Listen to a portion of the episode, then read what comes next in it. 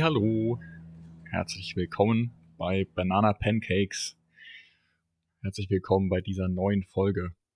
Hallo Janosch, bist du auch dabei? Hallo Leo, sehr schön dich zu hören. Ich bin auch dabei. Auch von mir herzlich willkommen, liebe Hörerinnen und Hörer, zurück bei Banana Pancakes und unserem aktuellen Themenblock Prägung, Bildung, Schule. Da haben wir jetzt schon einiges zusammengetragen in den letzten Wochen über unsere Erfahrungen, Meinungen, Einstellungen zur Schule. Und um das Ganze mal ein bisschen abzurunden und mal über unseren eigenen Tellerrand hinauszuschauen, haben wir uns was Tolles überlegt. Leo, magst du mal erzählen, was es die Woche gibt? Ja, die Woche gibt es eine ja, offene Diskussion mit ähm, einer Gästin ähm, zum Thema, was macht eine gute Schule aus oder vielleicht auch Schulmodell der Zukunft. Wir haben versucht, so ein bisschen die ganzen ähm, ja die Essenz unserer ganzen äh, Gespräche in den letzten Wochen so ein bisschen zusammenzutragen und uns zu fragen, okay, jetzt haben wir so viel gelernt über ähm, ja, Schule, das Schulsystem, die Bildung, Lifelong Learning und wie stellen wir uns vor, wie man in der Zukunft eben eine, Schule gestalten könnte? Wie sieht so eine Sch Schule aus, an die wir gerne gehen würden oder an die wir vielleicht äh, später mal unsere Kinder, wer weiß, mal schicken, äh, schicken würden, gerne? Genau, also was macht eine gute Schule aus? Ideen für das Schulmodell der Zukunft. Das sind so Themen, mit denen wir uns gerne befassen wollen diese Woche. Und genau, dazu haben wir jemanden eingeladen. Janosch, willst du vielleicht erzählen, wer uns hier heute unterstützt? Vielen lieben Dank und herzlich willkommen, Anita. Schön, dass du heute da bist. Hallo, danke für die Einladung. Vorab die Frage, wie geht's dir? Ähm, ganz gut, danke schön. Ich freue mich sehr dabei zu sein. Ja, das erste Mal in seinem Format, ähm, das erste Mal in einem sehr, sehr offenen Gespräch über Bildung und Prägung und ich freue mich wirklich sehr auf den Austausch. Cool. Ja, herzlich willkommen auch von meiner Seite. Du und Janosch, ihr kennt euch ja ähm, zumindest ähm, etwas und vielleicht für mich und für die Hörer äh, würde ich dich einfach äh, bitten, vielleicht kannst du kurz ein bisschen was erzählen zu dir als Person, was du so ähm, machst, wo du herkommst und was äh, quasi, weshalb wir dich jetzt hier mit in unser Gespräch geholt haben. Mhm, äh, sehr gerne. Also Janusz und ich kennen uns aus ähm, einem Englischkurs. Also ich arbeite als Lehrkraft für besondere Aufgaben an dem Internationalen Sprachen- und Studienkolleg äh, der Gutenberg Universität Mainz. Äh, da bin ich auch für das Programm Englisch, also Englischprogramm, zuständig äh, in meiner Freizeit ähm, arbeite ich noch freiberuflich an verschiedenen Institutionen und Bildungsträgern, unterstütze ähm, Schülerinnen und Schüler bei Vorbereitung auf ähm, zum Beispiel Abitur oder andere wichtige ähm, Examen und, und Tests. Genau, und ähm, zudem ähm, arbeite ich noch als äh, Korrekturleserin. Also ich habe so, so ein breites Spektrum an Aufgaben im Bereich Bildung, äh, die ich entweder durch äh, durch meine, meine Arbeit erledige oder im freiberuflichen Bereich.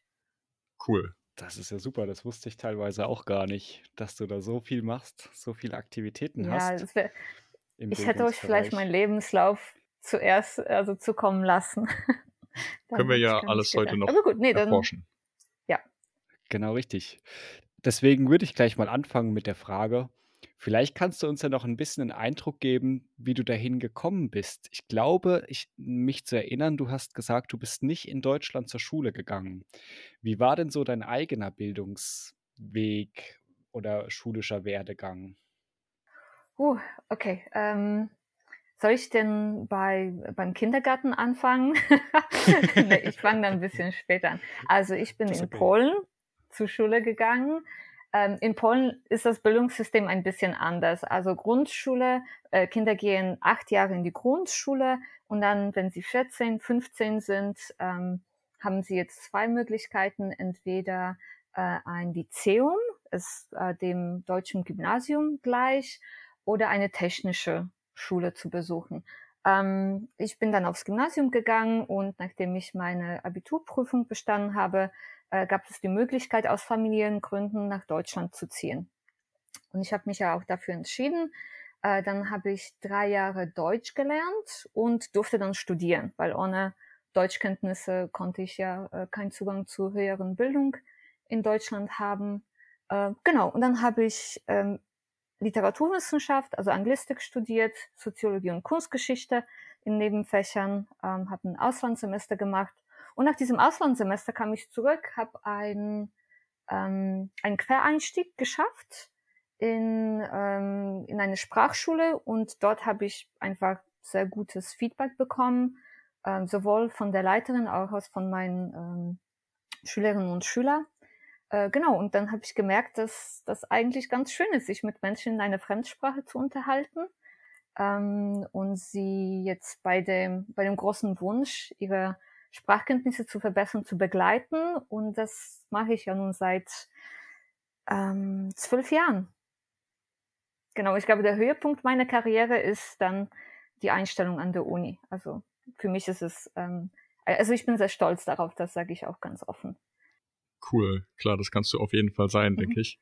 Das ist, das ist ja spannend. Dann hast du, wenn ich das äh, richtig verstanden habe, quasi in, mhm. also Muttersprache Polnisch, gehe ich davon aus. Richtig, ja. Und dann hast du quasi in Deutsch studiert und jetzt unterrichtest du mhm. Englisch. Das, äh, genau. Das ist spannend. Da hast du auf jeden Fall, ja, wie sagt man, das, äh, das Gelernte äh, angewandt, würde ich sagen. Hoffe ich zumindest. no. Das anwendungsorientierte Lernen war hier auch ein großes Schlagwort in den letzten Wochen, mhm. dass das ja so viel besser dabei hilft, Inhalte zu behalten und sich zu merken und dann viel weniger verloren geht, wenn man eben Wissen anwendet. Und ich finde gerade bei Sprachen, insbesondere Fremdsprachen, funktioniert das sehr gut. Der Leo ist, vielleicht um da auch noch eine Brücke aufzumachen, ähm, von, von Haus mhm. aus Informatiker und er hat auch die Parallele da gezogen zu Programmiersprachen, mhm. deren Anwendung super gut dabei geholfen hat, eben die Systematik dahinter oder auch die, die Systematik hinter komplexen Algorithmen zu verstehen, einfach dadurch, dass man es anwendet. Und ich finde persönlich, Sprachen ist ein sehr, sehr gutes Beispiel. So, also Englisch lernt man in zehn Jahren in der Schule nicht richtig, aber in einem Jahr in England so, oder im englischsprachigen Ausland. So, also meine Erfahrung. Ja, herzlichen Dank, dass du dich kurz so ausführlich vorgestellt hast und geöffnet hast. Ja. Das zeigt gern. ja schon mal sehr gut, warum du hier eine interessante Gesprächspartnerin für uns bist, weil du so viele Schnittstellen schon gesehen hast, in vielen verschiedenen Ländern, in vielen verschiedenen Funktionen tätig bist und so stelle ich mir das vor, wahrscheinlich eine relativ gute Meinung hast, was denn realistisch ist, in einer Schule umzusetzen. Du hast angesprochen, wir kennen uns aus dem Englischkurs am mhm. ISSK, am Internationalen Studien- und Sprachenkolleg. Und für mich war das eine eine besondere Lehrerfahrung bei dir in dem Kurs zu sein. Tatsächlich. Willst du ein bisschen mehr darüber erzählen? sehr, sehr gern. Und zwar war das im Gegensatz zu vielen anderen Veranstaltungen, die ich schon besucht habe, sehr, sehr wenig Wissensvermittlung und ganz viel Anwenden. Und über das Verhältnis haben wir uns in den letzten Wochen schon öfters mal ausgetauscht und waren eigentlich der Meinung, das wäre doch toll, wenn Schüler viel mehr Wissen anwenden müssten, anstatt es frontal gelehrt zu bekommen. Das, hm, Studien belegen ja, dass so Wissen, das frontal vermittelt wird, dass davon ganz, ganz viel verloren geht. So der Begriff Bulimie lernen hat, hat jemand mit ins Gespräch gebracht. Also, dass man tatsächlich nur gezielt schnell auswendig lernt, um einen Test zu bestehen und nach dem Test alles wieder vergisst, weil er vielleicht kein intrinsisches Interesse daran hat. Und bei dir im Kurs haben wir super viel einfach miteinander geredet auf Englisch in Gruppen. Und mhm. das hat jedem Teilnehmer diesem Kurs die Möglichkeit gegeben, das Wissen anzuwenden. Und genauso, da, da konnte ich beobachten in diesen drei, vier Monaten Leute, die große Schwierigkeiten hatten, in, in einer Fremdsprache beziehungsweise in Englisch zu sprechen, die sind immer mehr aus sich rausgekommen, nachdem sie sich zum ersten Mal unterhalten mussten. Beim zweiten Mal wurde es schon leichter und mir selbst ging es auch so. Und dann, je öfter wir uns unterhalten haben miteinander, desto flüssiger und natürlicher wurde das für uns. Mhm. Und ich glaube, dieser Effekt wäre nicht so eingetreten, wenn du uns das ganze Semester lang erklärt hättest, wie man im besten Fall Englisch spricht, sage ich mal so, und wir es aber nicht gesprochen hätten.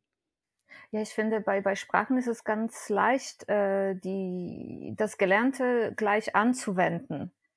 Ja, aber wenn wir zum Beispiel über mhm. ein Fach wie Physik oder Chemie sprechen, dann ist es schwierig, wenn die Schule nicht richtig ausgestattet ist um den Schülerinnen und Schülern ähm, diese, diese Fachbereich ähm, näher zu bringen, dann bleibt es im Bereich der Theorie und das ist, das ist schade. Zum Beispiel, ich habe Physik und Chemie gar nicht genossen in der Schule, weil meine Schule einfach nicht dafür ausgestattet war, mhm. Experimente mhm. durchzuführen oder das, das Thema den Schülern lebhaft näher zu, äh, nahe zu bringen. Und bei Sprachen ist es ganz, ganz einfach. Ja. Ja, weil mhm. man das sofort anwenden kann. Und ja, ich kann, ähm, also die Beipflichten, ich habe bei vielen gemerkt, ähm, sie hatten Schwierigkeiten ganz am Anfang und die haben sich langsam geöffnet und am Ende auch äh, ganz schöne Präsentationen geleistet. Und, und das war schön anzuhören. Leider muss ich sagen, dass ähm, Prüfen und Bewerten ähm, empfinde ich als sehr hm, eingrenzend für mich, weil ich würde gerne Mhm. Na gut, wir sind jetzt im universitären Bereich. Man, man belegt ein, ähm, ein Seminar, eine Übung, ähm, um ICTS-Punkte zu bekommen und das, um das mhm. abzuschließen. Ähm, ich finde, dass es im Bereich Sprachen nicht unbedingt mit, mit Leistung verbunden werden muss. Ich, ich finde das, also das ist nicht mein Lieblingsbereich. Das Prüfen, Bewerten. Ja. Das ist spannend, das hatten wir auch schon ein paar Mal diskutiert, ähm, ja, dass es vielleicht mhm. öfter auch mal schöner wäre, eher eine, eine andere Form der Bewertung irgendwie ähm, ja, zu ermöglichen. Und mhm. ja, nicht immer diese Starre nach Schulnoten oder nach ähm, ja, Güteklasse zu bewerten. Ja, du hast es jetzt gut gemacht, du hast es weniger gut gemacht. Und dann muss man da immer so eine Zahl dran äh, dranhängen können. Also das wäre doch jetzt schon mal eine schöne Situation, um langsam einzusteigen in unser innovatives Schulkonzept, das wir heute im Laufe der Folge gerne erarbeiten möchten. Hast du denn eine Vorstellung, wie man jetzt in Bezug auf Fremdsprachen mhm. eine gute Leistungsbeurteilung machen könnte? Was könntest du dir da, was, wär, was wäre sinnvoll in deinen Augen? Oh, das, ist, das ist eine schwierige Frage. Es ist sehr leicht zu sagen, was einem nicht gefällt. Aber jetzt. Dann steigen wir doch damit ein. Gleich ein, System zu entwickeln, wie es anders sein könnte. Ähm, das, also von Schwierigkeit her ist es ist schon was ganz anderes. Mhm. Was, was, was gefällt dir denn nicht? Also an, oder was, was fällt dir schwer an dieser, ähm, an dem Part, der, der, das dann zu benoten oder zu bewerten? Ich glaube, einerseits sehe ich Menschen, die sehr motiviert sind, aber die es nicht immer schaffen, ähm, einen, sagen wir mal, grammatisch korrekten Satz zu bilden oder die nicht wissen, wie man zum Beispiel Konditionalsätze in, in Englisch bildet. Sie können aber trotzdem kommunizieren. Und für mich glaube ich, diese, dieser Spagat zwischen äh, Korrektheit und Kommunikation. Mhm. Also für mich ist es ganz schwierig, äh, jetzt diese Lücke zwischen grammatische Korrektheit und Kommunikation zu überbrücken. Ich finde, auch wenn man grammatische Fehler macht, kann man trotzdem eine erfolgreiche Kommunikation ähm, mit jemandem haben oder erfolgreich mit jemandem kommunizieren. Und ich würde sagen, vielleicht sollten wir das eher in Fokus stellen. Ich will überhaupt nicht damit sagen, dass grammatische Korrektheit gar keine Rolle spielt. Für mich ist sie wichtig in allen Fremdsprachen, die ich spreche. Und ich weiß, dass es allen vielleicht ein wenig peinlich ist, wenn sie einen, einen Fehler machen. Von daher, ich weiß nicht, wie das, also wie, wie seht ihr, ihr das? Ich kann das nachvollziehen. Also ich kann, ich, äh, ich kann das auch sehen, dass quasi diese Fähigkeit, jetzt einen grammatikalisch korrekten Satz zu bilden, natürlich deutlich einfacher bewertet werden kann. Da ja, gibt es ja Regeln, dann kann ich sagen, okay, das ist jetzt richtig oder das ist vielleicht nicht ganz mhm. richtig. Aber das hat noch nicht unbedingt was damit zu tun, wie gut ich eben das kommunizieren kann, was ich kommunizieren möchte. Das kann ich, äh, kann ich total gut oder sehe ich auch diesen, diesen Aspekt. Ich frage mich jetzt, wie könnte man das eventuell überprüfen? Das wäre, wir hatten ja zum Beispiel, ähm, ich denke, es gibt ja auch im Abitur, meine ich, diese mündlichen Prüfungen, wenn man so zwischen zwei Noten hängt, oder wir hatten es auch im Studium in dem einen oder anderen mhm. ähm, Fach, dass man so mündliche Prüfungen eben hat. Glaubst, also machst du das grundsätzlich? Ist das äh, bei euch dann eine mündliche Prüfung oder ist es ähm, tatsächlich so, dass man sagt, okay, du musst jetzt halt hier zehn grammatikalisch korrekte ähm, Sätze bilden und dann kann ich da eine, eine, eine Bewertung ausmachen? Wäre quasi so eine mündliche Prüfung vielleicht besser?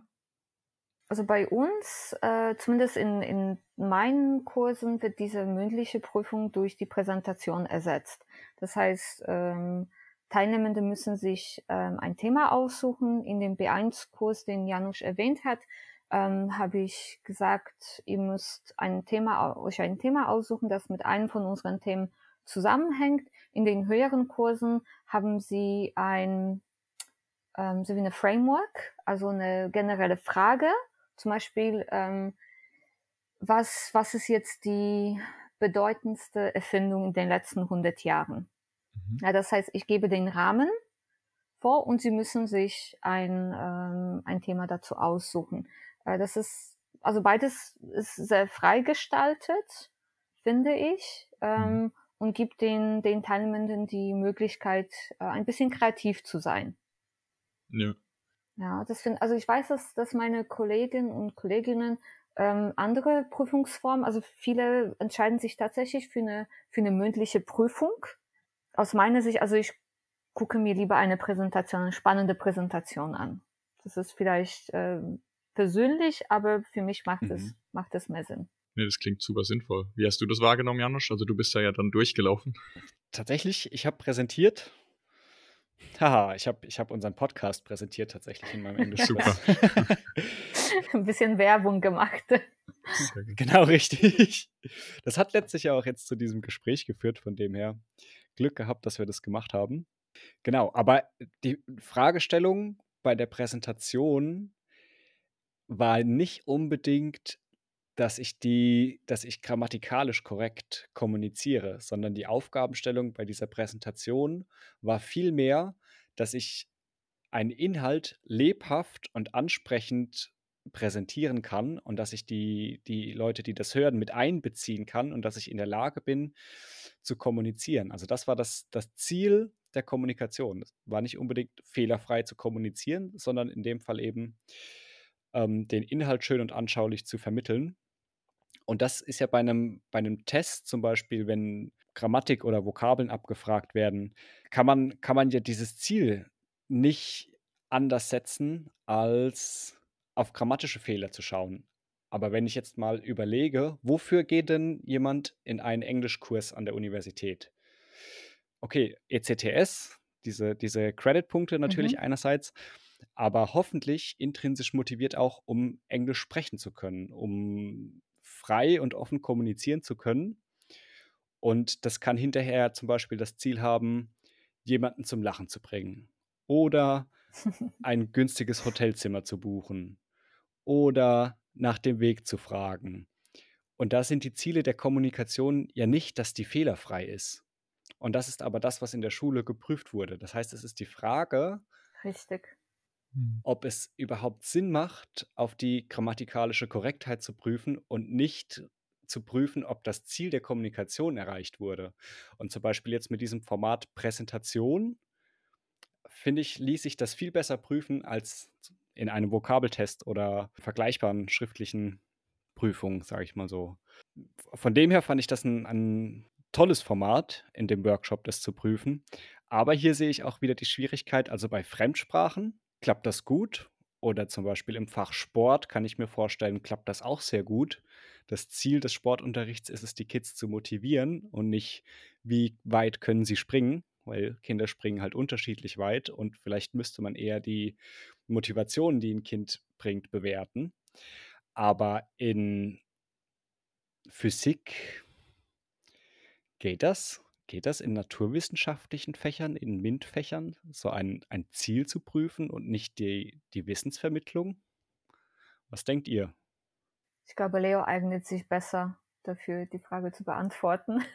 Du hm. hast Info äh, Informatik studiert, richtig? Ja, ja, tatsächlich. Äh, allerdings muss ich sagen, ich habe auch, äh, als du vorhin gesagt hast, Physik äh, und Chemie waren ähm, für dich auch nicht so ähm, die begeistertsten Fächer. Mir ging das nämlich ähnlich, weil genau das mir auch gefehlt hat, diese weil da, da ist es ja genauso eigentlich, dass man halt irgendwelche Formeln am Ende auswendig lernen muss und dann eben sehr stark danach geprüft wird, wie gut man sich jetzt diese Formeln behalten kann oder ähm, ja, wie gut man jetzt erklären kann, ähm, warum jetzt der Ball eben so schnell von dem Tisch fällt und zwar nicht anhand von einer Art Verständnis oder ähm, Herleitung quasi, wie ich jetzt darauf komme, sondern am Ende, wie ich dies, ähm, die gegebenen Zahlen in irgendeine Formel packe und dann zum richtigen Ergebnis komme. Von daher würde ich das zum einen genauso sehen, dass auch hier eben diese, diese Beurteilung ähm, ja vielleicht orientiert an so einem Ziel oder an einem Lernfortschritt, den ich, den ich eben schaffe, deutlich mehr Sinn ergeben würde. Allerdings natürlich hast du recht, Janusz, ist wahrscheinlich viel schwieriger, das zu beurteilen, wie, ja, wie mit Sprachen, weil ich da vielleicht irgendwo Wobei auch da, ich meine, am Ende des Tages ist es ja dann eine sehr subjektive hm, Meinung vielleicht oder das ist natürlich schwierig zu messen und ich könnte mir auch vorstellen, ich weiß nicht, Anita, wie das dann bei euch gehandhabt wird, dass es dann durchaus auch mal zu Situationen kommt, wo jemand sagt, ja, hm, ich sehe das jetzt aber vielleicht ein bisschen anders, ich hätte hier gern eine bessere Note verdient oder äh, eine bessere Bewertung. Ähm, von daher macht es ja auch wieder einen, ähm, neuen, ein neues Fass an Problemen, sage ich mal, auf, die wahrscheinlich durch so eine einfache ähm, quantitative Bewertung eben ja nicht entstehen. Oder? Hm, ich glaube, man muss den Teilnehmenden oder Schülerinnen und Schüler äh, diese, diese Bewertungsschema zugänglich machen. Also Schüler müssen wissen, wonach sie bewertet, also nach welchen Kriterien sie bewertet werden. Und ich fand, im schulischen Bereich war das gar nicht gegeben, zumindest, zumindest in meinem Fall. Klar, man hat äh, Klassenarbeiten und Tests geschrieben und man wusste, okay, so viele Punkte muss man erreichen, um äh, eine gewisse Note zu bekommen. Aber ich fand, dass, ähm, dass da auch also ein sehr großer Leistungsdruck vorhanden war. Ja, vor allem für diejenigen, die im Gymnasium später ähm, also schon ein Hochschulstudium im Visier genommen, im Visier genommen haben. Ähm, und ich finde, dieser Leistungsdruck verfolgt uns, also von, von der ersten Klasse bis zu, bis zu unserem Uni-Abschluss und vielleicht auch darüber hinaus auch im, ähm, im Job. Es ist immer der Leistungsdruck, immer, ähm, dass wir uns was vorstellen, also welche Note oder wo wir ungefähr stehen und ähm, ja, wie wir, äh, wie wir dann beurteilt werden. Also bist du grundsätzlich gegen quantitative Leistungsbeurteilung zu sagen, du bist gut oder du bist schlecht in hm. Physik oder in Fremdsprachen? Ich finde, jeder hat so Stärken und Schwächen in allen Fächern. Und ich bin auch, also ich versuche immer den, den Menschen zu sehen. Natürlich wär, wäre ich jetzt eine Lehrerin in einer Hauptschule äh, mit 20, 28 äh, Menschen in einer Klasse, würde ich vielleicht nicht die also genug Zeit haben oder ähm, einfach, das wäre mir nicht möglich, mhm. jeden mhm, Einzelnen ja. individuell zu sehen oder jeden Einzelnen zu, zu treffen. Und was ich auch vorhin vergessen habe zu erwähnen, ich war auch eine, ähm, ein Jahr an einer Berufsschule in Berlin tätig und da habe ich das auch hautnah erlebt, wie Menschen einfach durch, durch dieses System durchgekaut werden. Und, und das war, das war eine mhm. interessante Erfahrung, sagen wir mal so. Ja, kann ich mir gut vorstellen. Ich, ich finde, also ich würde vielleicht mal kurz ähm, diesen Bereich ähm, ein bisschen äh, den Kontext zu ziehen. Ähm, wir sind ja jetzt quasi in dem mhm. in der Überlegung, wie würden wir das äh, uns vorstellen, wie, wie könnte man das äh, ja besser machen, ist immer so ein bisschen schwammig, ne? Weil was ist, was ist, wie, dann sind wir genau wieder beim Bewerten.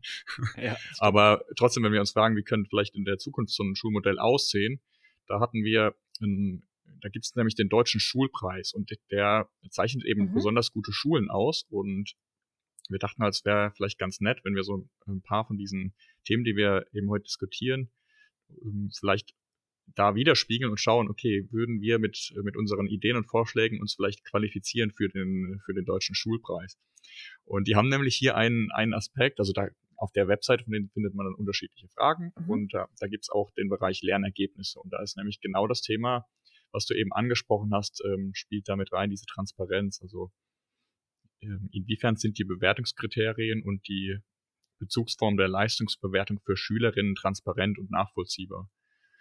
Scheint für mich so, äh, dass wir uns da einig sind, dass es auf jeden Fall ein wichtiger Aspekt ist, eben diese Transparenz zu haben, zu sagen, okay, äh, wie beurteilen wir die Leistung und vielleicht auch die Schüler und Schülerinnen oder die Peers, die Lerngemeinschaft, die Lerngruppe in diesen Prozess mit einzubeziehen. Wäre, glaube ich, was, was ich mich, mir wünschen würde, wenn ich jetzt nochmal neu in, in der Schule quasi äh, Fuß fassen müsste, fände ich das doch schon super, da einfach einen transparenten Prozess zu haben und da mit einbezogen zu werden, was, woran ich mich jetzt eigentlich selber auch messen will, vielleicht eben die Verantwortung ein bisschen zurückzuspielen. Also meinst mit, mit den Peers, dass der Lehrer zum Beispiel abstimmen lässt, was die, was die Schüler dem Fritzchen für eine Note geben? Oder wie hast du es dir vorgestellt? No, oder vielleicht, dass, dass äh, die Schülergemeinschaft entscheidet, wie die Leistungskriterien bestimmt werden, zusammen mit der, äh, genau. mit, mit der Lehrkraft natürlich. Ah, okay. Das wäre vielleicht interessant, dass man sich zusammensetzt ja. und die Lehrer fragen so, ich muss euch bewerten, ähm, wie sollen wir das gemeinsam gestalten? Offener Dialog? Ja, das finde ich auch super spannend. So die, ja, ein offener Dialog und diesen Prozess einfach erstmal selbst zusammen definieren und dann kann man eben in den Lernprozess einsteigen und alle haben irgendwie ein gemeinsames Ziel. Mhm. Klingt für mich sehr, viel sympathischer wie ein Lehrer, der sagt, okay, hier am Ende habe ich einen Test und den müsst ihr bestehen. Genau, vielleicht auch die Tests, dass man, weil da innerhalb von 60 oder 90 90 Minuten entscheidet sich alles, ja, und es gibt viele Leute, die mit Leistungsdruck nur sehr schlecht umgehen können. Mhm. Ja, sie, sie werden schon Tage davor nervös, am Tag selbst äh, erleben sie ähm, so dieses Gefühl, dass man alles äh, vergessen hat, was man, äh, was man akribisch gelernt hat. Ja, und jetzt nur 90 Minuten hat, um zu beweisen, dass man, dass man gut ist. Ich finde das extrem äh, problematisch. Ja, das, da kann ich absolut, ähm, also kann ich absolut nachvollziehen. Und wenn man es nicht beweisen kann, ist man automatisch schlecht. Ganz genau. Ja, weil man dann innerhalb von dieser Zeit keine Leistung erbracht hat, obwohl man weiß, dass man das gelernt hat, dass man es weiß, dass man es gut machen kann. Und das ist dann traurig, wenn, ähm, wenn, wenn Kinder durch die Prüfung äh, durchfallen. Ja, cool. Ich, ich, ich würde vielleicht den, ähm, diesen Bereich, wie beurteilen wir die Leistung, so zusammenfassen, sage ich mal, dass wir sagen, okay, wir, wir, möchten das transparent, wir möchten eine Teilnahme von den Lehrenden selbst, äh, dass wir irgendwie einen Einfluss drauf nehmen können oder selbst mitgestalten können, woran unser Erfolg gemessen wird. Und ich glaube, eine individuelle Leistungsbeurteilung nach, nach dem Thema oder der Thematik, mit der wir uns beschäftigen, äh, macht Sinn. Also wie das bei euch eben dann diese Präsentation ist, äh, finde ich super sympathisch. Gehen wir mal davon aus, im Physikunterricht müsste man eben wieder eine andere individuelle Gegebenheit schaffen, in der man dann die, die Leistung messen kann. Vielleicht können wir ähm, übergehen zu einem, einem weiteren Punkt. Ich fand es nämlich auch spannend, was ähm, Janusz oder ihr beiden erzählt habt in dem Kurs, ähm, in dem Englischkurs. Hier ist nämlich eine weitere Frage jetzt ähm, als Beispiel von diesem Schulpreis. Wie kreieren wir produktive Lernsituationen für jeden? Also dieses, dass ihr euch in Gruppen zusammensetzt und einfach ähm, Englisch sprecht miteinander. Das klingt für mich nach einer ähm, ja, produktiven, kreativen Lernsituation. Und genau da haben wir, denke ich, aber auch wieder das, ähm, dasselbe Problem oder die, dieselbe Situation, dass es wahrscheinlich stark davon abhängig ist, was wir eigentlich gerade lernen. Also, dass es vielleicht in Physik eben ähm, ja ein gut ausgestattetes äh, Labor wäre und im Englischunterricht eben eine, eine Lerngruppe, die irgendwie auf einem ähnlichen Level ist und sich dann eben ähm, unter, unterhält. Wie würdet ihr das beurteilen? Also wie kriegen wir wie würdet ihr euch eine produktive, produktive Lernsituation in der Schule vorstellen? Ist das anders, wie ihr das erlebt habt? habt? Was wären da gute Ideen? Was anderes. Mich würde wirklich interessieren, ähm, wie man produktive Lernsituationen für jeden an der Universität äh, gestaltet. Aber wir können auch zurück zur Schule gehen. Das ist, das ist geil. Ich, find, ich finde, Universität ist sehr frontal, Frontalunterricht bezogen. Ähm, aber das ist wirklich, das ist eine sehr, sehr gute Frage. Produktive Lernsituation für jeden. Ja, ich glaube, also Frontalunterricht würde ich nämlich einfach mal kategorisch ausschließen, ehrlich gesagt. Ich fand das nie so richtig produktiv. Ja. Und schließt auch nicht jeden mit ein. Man holt einfach, wie der Jonathan uns sagte, es ist eigentlich fast nie möglich, alle Kinder in einem Saal mitzureißen. Du hast immer ein paar, die schlafen, wenn es eine große Klasse ist. Also was mir natürlich gleich wieder in den Sinn geschossen ist, ist dieser Vortrag, dieser Präsentation, die man eigentlich in jedes Fach einbauen kann. Okay, da wird natürlich einerseits die Kompetenz des Präsentierens geprüft, aber je nachdem, was man erarbeitet, kann es natürlich auch Fachwissen dahinter stehen. Und solche Situationen, insbesondere in Teamarbeiten und in Gruppenarbeiten, ich finde, das macht Schüler immer, das, das aktiviert die, weil sie sich dann in einer Gruppenkohäsion befinden, in der sie bestimmte Rollen einnehmen und dadurch werden die allein schon lebendig. Und wenn sie sich dann selbst das Wissen erarbeiten müssen, also es nicht vorgetragen wird, sondern mhm. sie dürfen googeln, sie dürfen ChatGPT benutzen, sie dürfen die Lehrbücher aufschlagen, sie dürfen alles machen und müssen sich das selbst erarbeiten. Ich glaube, so ist man sehr produktiv und nimmt auch die meisten mit. Also mit Sicherheit gibt es dann immer noch Einzelne, die dann zwar in der Gruppe sitzen, aber nicht so richtig mitarbeiten. Aber ich glaube schon, dass das viel aktivierender ist, also die, diesen Lernprozess bei den Kids selbst viel eher anstößt, als wenn ich denen einen Vortrag halte. Janusz, darf ich fragen, dann in diesem, äh, in diesem Format, welche Rolle weißt du der Lehrkraft zu, wenn, wenn sie Wissen nicht vermitteln sollen, wenn Schüler sich das Wissen selbst erarbeiten, aneignen sollen, dann welche Rolle hat dann die, die Lehrkraft in so einer Lernumgebung? Ich denke, in dieser speziellen Situation insbesondere die Moderation. Also ich sehe da mhm. die Lehrkraft erstmal das Ganze anleiten und einleiten, bis die Kids anfangen. Und wenn die Kids dann anfangen, selbstständig zu arbeiten, dann muss die Lehrkraft vielleicht gar nicht so aktiv sein, sondern es reicht ja, wenn sie mal von Tisch zu Tisch geht, wenn sie die Kids beobachtet, mhm. dann ist ja auf einmal eine Menge Zeit frei, um zum Beispiel eine qualitative Leistungsbeurteilung über den ihr Gruppenverhalten zu schreiben. Und dann habe ich schon mal eine Leistungsbeurteilung mehr als nur eine quantitative Note. Und kann vielleicht in einen Satz schreiben, in, in die Beurteilung am Ende hat in der Gruppenarbeit immer dafür gesorgt, dass das fachliche Wissen auch rübergekommen ist oder hat sich sehr, sehr stark sozial verhalten. Zum Beispiel so ein Argument, das der Jonathan sagte, warum eine qualitative Leistungsbeurteilung, also sprich in Textform, schwierig ist, ist, dass das ja unglaublich viel Arbeit wäre für einen Lehrer, mhm. ähm, für, für jeden Schüler ständig einen Text zu schreiben über seine Persönlichkeit und seine Leistung. Aber wenn die Kids einfach selbst arbeiten, mhm. sich selbst Wissen erarbeiten und einander präsentieren, dann hätte der Lehrer da zum Beispiel auch viel mehr Zeit für oder die Lehrerin. Also ich finde, ich finde das super. Das äh, stellt die Schule wieder im Fokus äh, als Ort der Sozialisation, weil dafür, glaube ich, das war der primäre Gedanke, warum, warum Schulen überhaupt ähm, erfunden wurden, dass man sich mit anderen austauscht, dass es vielleicht stärker sichtbar an der, an der Universität, aber trotzdem, also ich sehe Schule, also nach der Familie, als, äh, ein, als ein Ort, an dem Sozialisation stattfindet. Und ich glaube, das, das hast du sehr gut äh, zusammengefasst.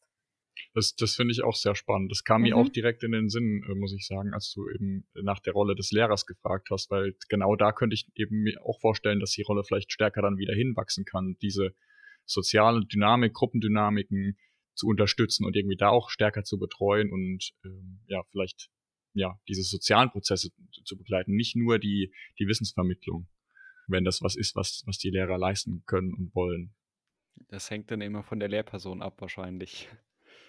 Und von der Schule ab. In, in, inwiefern von der Schule? Äh, naja, an der, an der Universität vielleicht begreifen sich Lehrkräfte anders als, als in der ähm, Sekundärschule. Ja, sie sehen vielleicht ihre, ihre Rolle anders. Ich finde, an der Universität erwarten äh, die Lehrkräfte, dass man sofort begreift, dass man auf, auf sehr hohem äh, intellektuellem Niveau äh, sich mit der, äh, mit der Materie auseinandersetzt, während in der Schule ähm, es ist sehr, also ich finde, die Lehrkräfte sind den, äh, den Schülerinnen und Schülern sehr, sehr nahe. Und in der Universität erleben wir diese, diese Entfernung Zumindest habe ich das so gesehen. Ja, sehe ich auch so. Ich glaube, äh, trotzdem, oder also ich für meinen Teil hätte mir, glaube ich, in der universitären Bildung, also an der, an der Uni quasi auch diese, diese Nähe eigentlich äh, noch stärker gewünscht oder könnte mir zumindest vorstellen, dass ich dadurch äh, teilweise noch, ja, einfacher mich mit in die Themen reinfinde. Ich finde das eigentlich ein bisschen schade, dass so diese, ähm, ja, diese persönlichen Beziehungen da so in den Hintergrund rücken. Und das ist ja vielleicht äh, interessant für, um nochmal ein bisschen zurückzuführen zu den produktiven Lernsituationen, ähm, dass dann quasi die Kollabor Kollaboration vielleicht stark auch im, im, im, Vordergrund stehen sollte, zumindest jetzt in meiner Wahrnehmung, äh, einfach das gemeinsame Lernen und Gruppendynamik oder sozialen Dynamik eben auch ähm, eine Rolle spielt und man sich nicht nur auf die Wissensvermittlung äh, konzentriert, sondern vielleicht auch ein bisschen mit seinen Peers das Ganze zu erarbeiten und diesen Prozess an sich äh, zu gestalten. Okay, aber was macht man mit, äh, mit Kindern, die vielleicht nicht so sozial geprägt sind? Mhm. Gute Frage. Hm. Naja, aber ich meine, in, in einer Frontalunterrichtssituation hat man überhaupt keine Möglichkeit, die in irgendeiner Form zu aktivieren, zu sozialisieren und zu integrieren in die Gruppe, weil man das gar nicht wahrnimmt wenn man nur frontal unterrichtet und alle Kinder still da sitzen und ruhig sein müssen. Aber wenn es zu so einer Gruppenarbeit oder einem Workshop oder einer gemeinsamen Übung kommt, dann nimmt man das ja zum ersten Mal überhaupt wahr als Lehrkraft, dass der sich vielleicht gar nicht oder die sich gar nicht beteiligt an der Gruppe, sondern sich nur komplett zurückzieht und schweigt. Und dann hat man die Möglichkeit zu intervenieren. Ob das jetzt direkt dann vor der Gruppe passiert oder vielleicht nach der Stunde, ähm, das könnte ja im Zweifelsfall die Lehrkraft selbst entscheiden. Aber ich denke, dass solche Formate des Lernens auf jeden Fall prädestiniert dafür sind, auch solche persönlichen Schwächen, wenn man das als Schwäche sehen möchte, anzugehen. Fair. Ja, das ist wahrscheinlich am Ende dann auch wieder äh, also äh, eine Frage der, was kann die Lehrkraft eigentlich alles leisten? Also dann hat man wieder zusätzliche Aufgaben, äh, die man, die man äh, der Lehrkraft quasi überträgt, äh, wofür sie vielleicht gar nicht ausgebildet ist.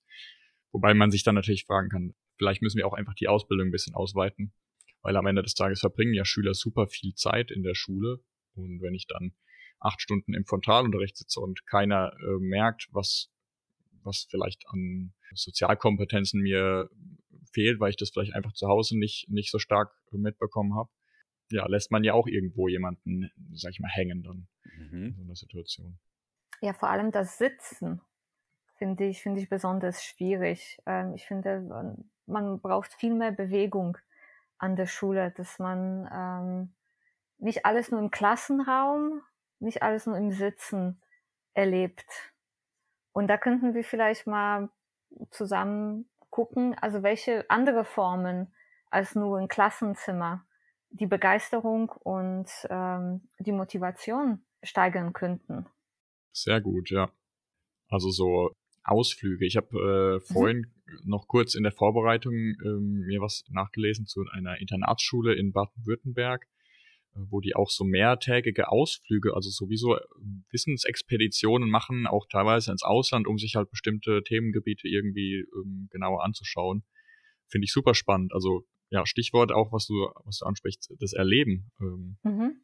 Lernerlebnis draus zu schaffen. Ich glaube, ja, das kann ich absolut sehen. Also da irgendwie aus dem Klassenzimmer raus, ob das irgendwie in die Natur ist oder auch in ein gut ausgestattetes Labor oder in, in ein Museum von mir aus, äh, kann ich mir sehr gut vorstellen, dass das eine, eine, eine produktive Lernumgebung fördert, wenn man da ja einfach aus dem Klassenzimmer rauskommt.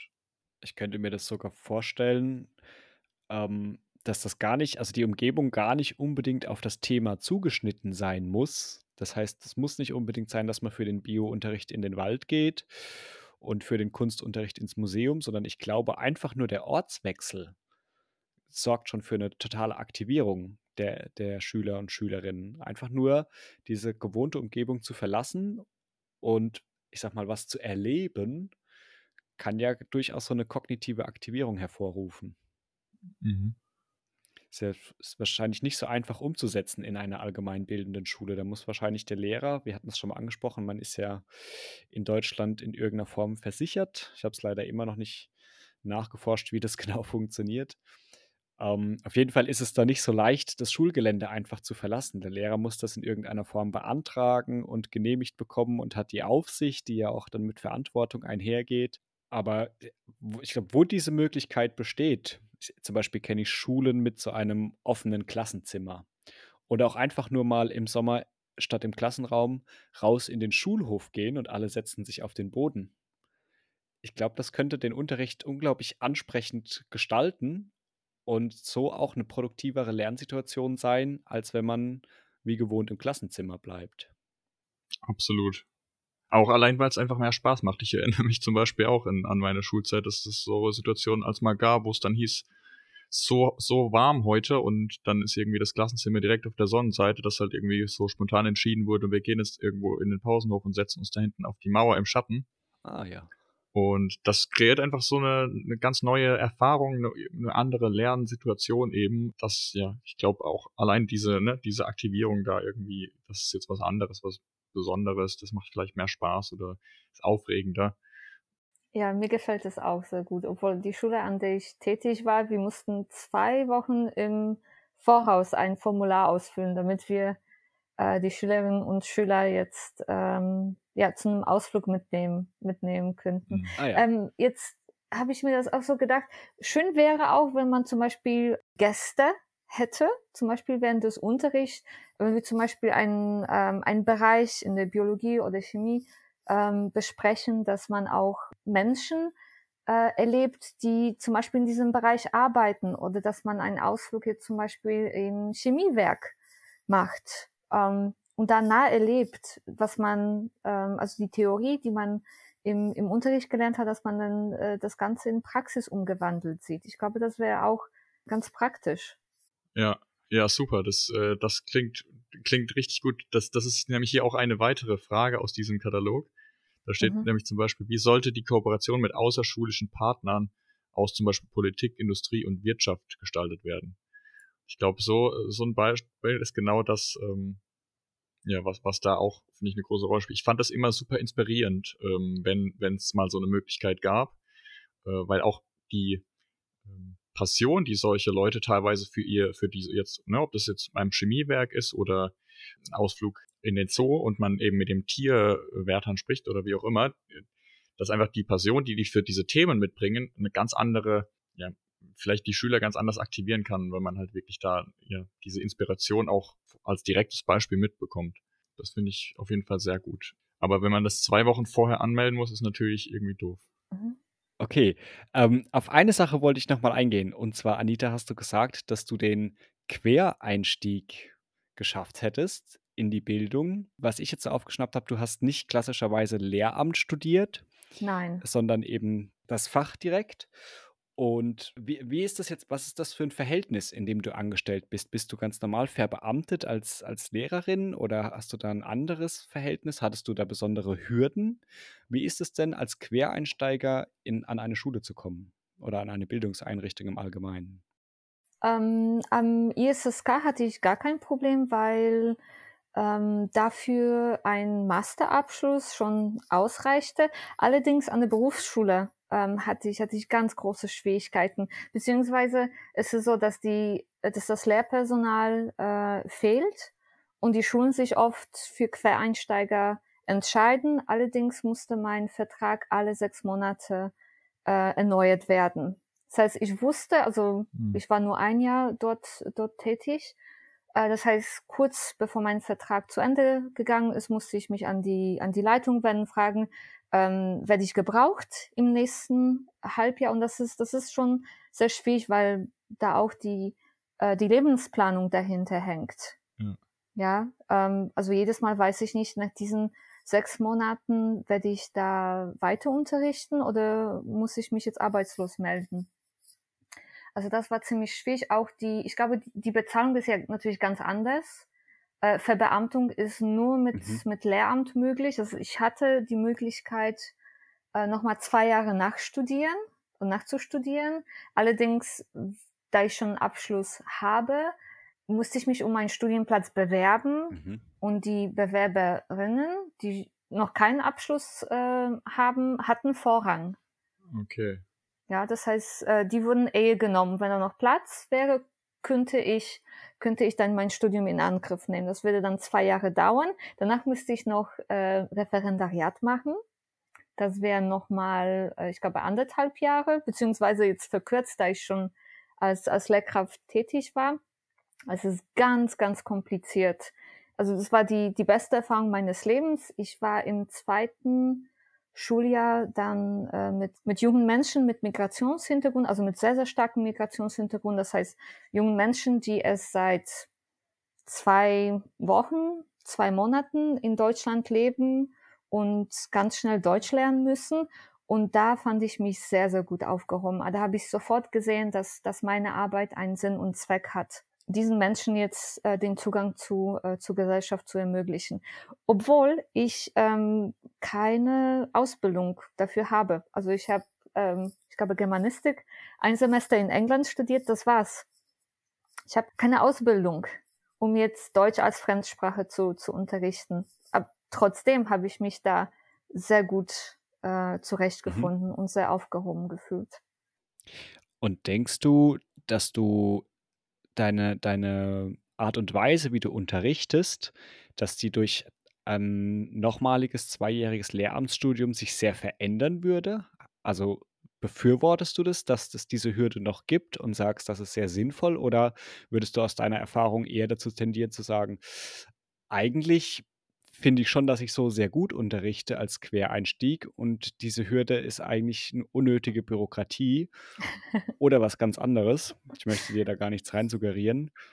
Wie, wie bist du da eingestellt? Quereinstieg in die Schule finde, als Lehrkraft. Nochmal zwei Jahre nachzustudieren wäre, wäre schwierig.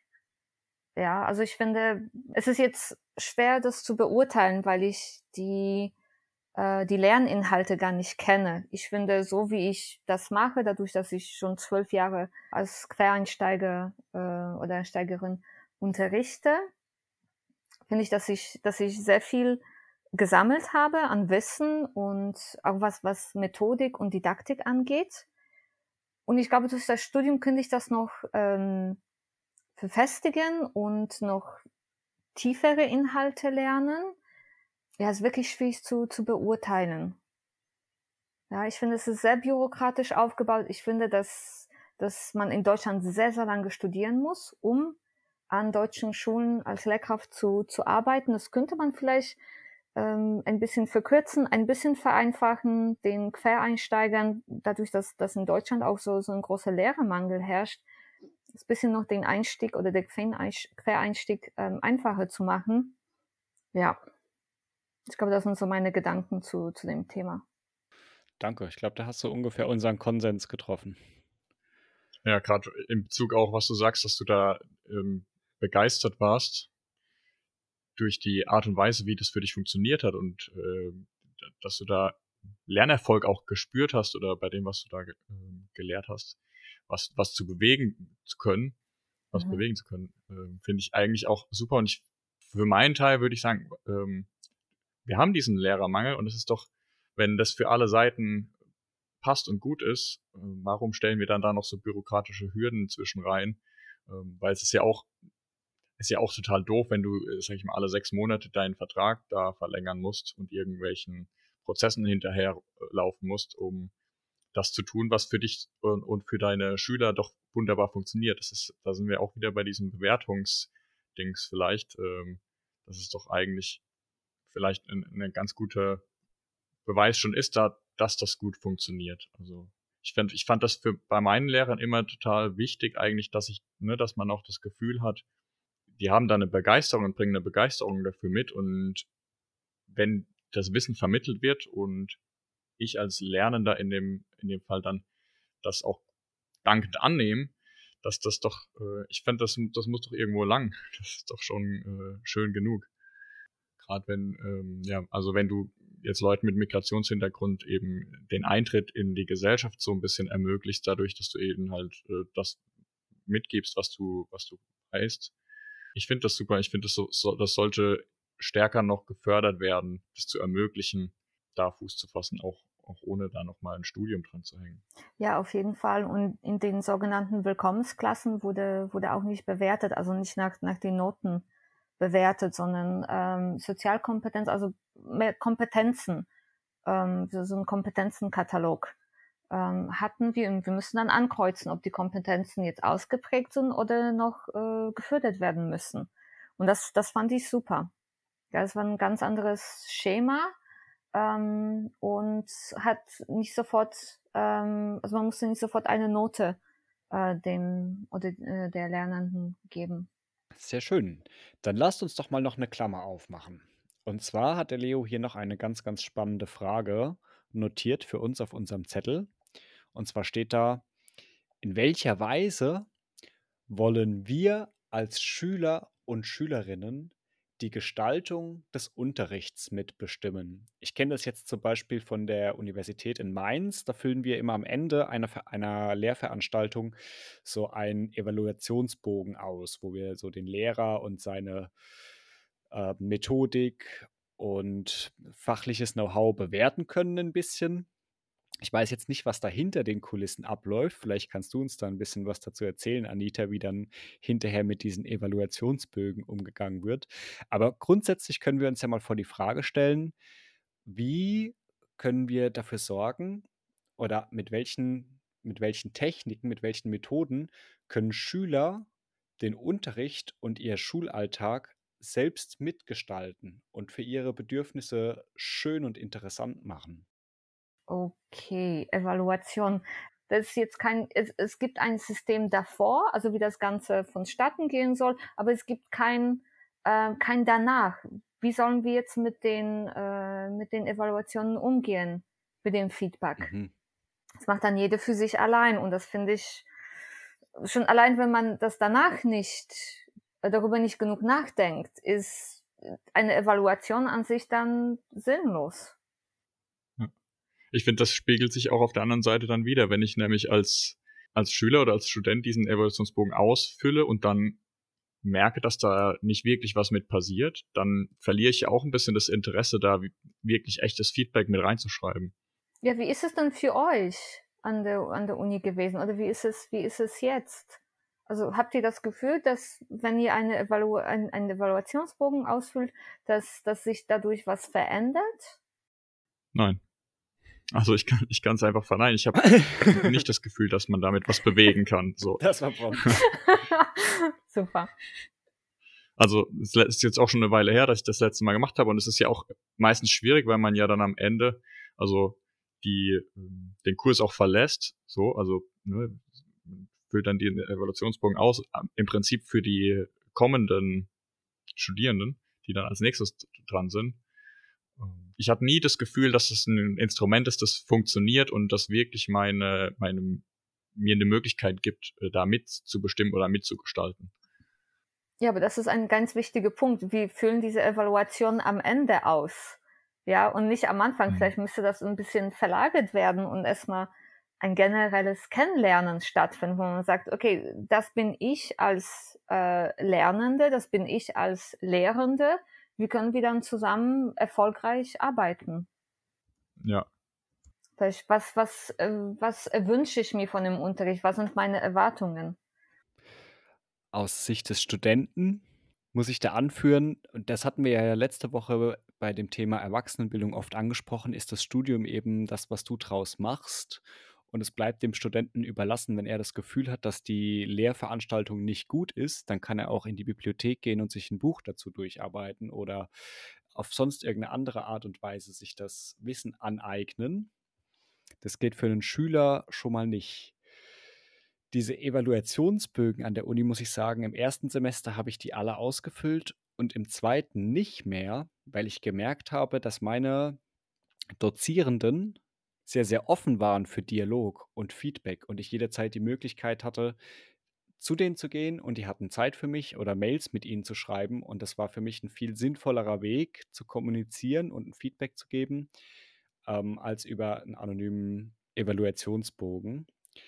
Als Dozierender, der Leo hatte das angesprochen, dass ich auch eine Stelle als Dozent aktuell besetze.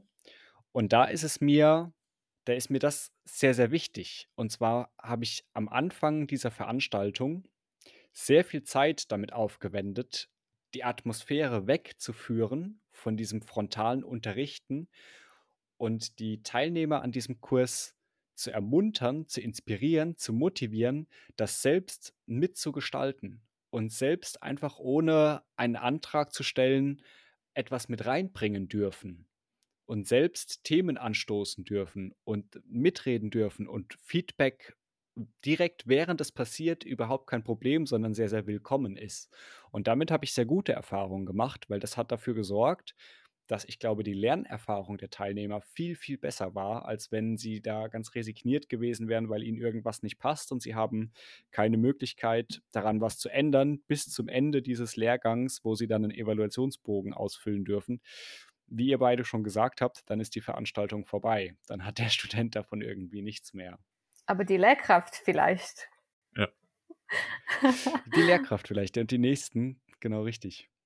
Aber also meine Herangehensweise hat in, hat in dem Fall sehr, sehr gut funktioniert und hat eine sehr, sehr offene und freie Lernatmosphäre geschaffen.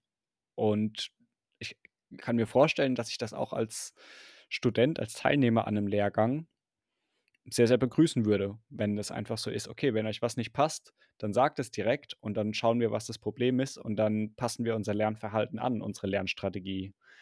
Zum Beispiel hat es dazu geführt, an einem Tag, da haben wir sehr, sehr viel gerechnet. Und ich habe sehr viel frontal gerechnet, tatsächlich vorne an der Tafel. Und das ist ja wirklich, also da, totaler Schwachsinn. Leuten was vorzurechnen und dann zu erwarten, dass sie das hinterher in einem Test selbst machen können. Und das Feedback haben sie mir direkt gegeben. Also so am, kurz vor Ende der Stunde sagten sie, oh, Janosch, bitte am späten Nachmittag nicht mehr eine Stunde lang uns was vorrechnen. Das müssen wir irgendwie selbst machen. Und dann habe ich das Feedback mit nach Hause genommen und ich hatte zwei Wochen Zeit bis zur nächsten Stunde und habe da so eine kleine Fallstudie ausgearbeitet, in der sie das Ganze einmal selbst erarbeiten müssen. Durch dieses direkte Feedback, durch dieses Motivieren und Willkommen heißen von Kritik und Anregungen, konnte ich das direkt in der nächsten Stunde umsetzen und das hat sehr, sehr gut funktioniert in der Situation. Sehr schön. Mhm. Das klingt sehr gut. Sprich, zum einen, was ich jetzt so mitgenommen habe, ist zum einen diese, das Zusammenkommen, vielleicht auch zu Beginn so einer Veranstaltung zwischen Lehrenden und Lernenden, sich erstmal gegenseitig kennenlernen und die Erwartungshaltung abstimmen ähm, und dann die Motivation auch zu fördern, bei den Teilnehmern sich mitzuteilen.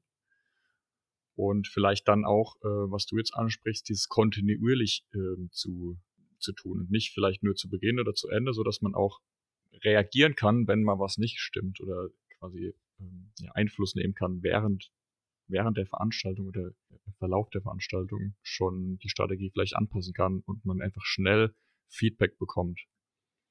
Ja, ich glaube, das würde ich mir auch ähm, wünschen jetzt äh, in einer äh, Idee von, von einer neuen Schule oder einem Schulmodell der Zukunft, dass man da vielleicht ja die Möglichkeit hat, zielgerichtet direkt schnell während dem äh, Prozess schon Einfluss zu nehmen und mitzubestimmen das ist schwer vorstellbar, dass man das ins universitäre Lernen einbindet. Da hebt einer die Hand und dann heißt es, Herr Professor, Sie sind langweilig. das wäre ja auch eine komische Situation. Aber diese, diese Möglichkeit zu geben, diese Möglichkeit anzubieten als Lehrender oder Lehrende, das finde ich was ganz Tolles. Und das würde ich mich freuen als, als Student in Zukunft, wenn, wenn mir das in Zukunft angeboten wird und ich dazu ermuntert werde, teilzunehmen und mitzugestalten und Feedback zu geben, ad hoc in der Situation, in der es Sinn macht.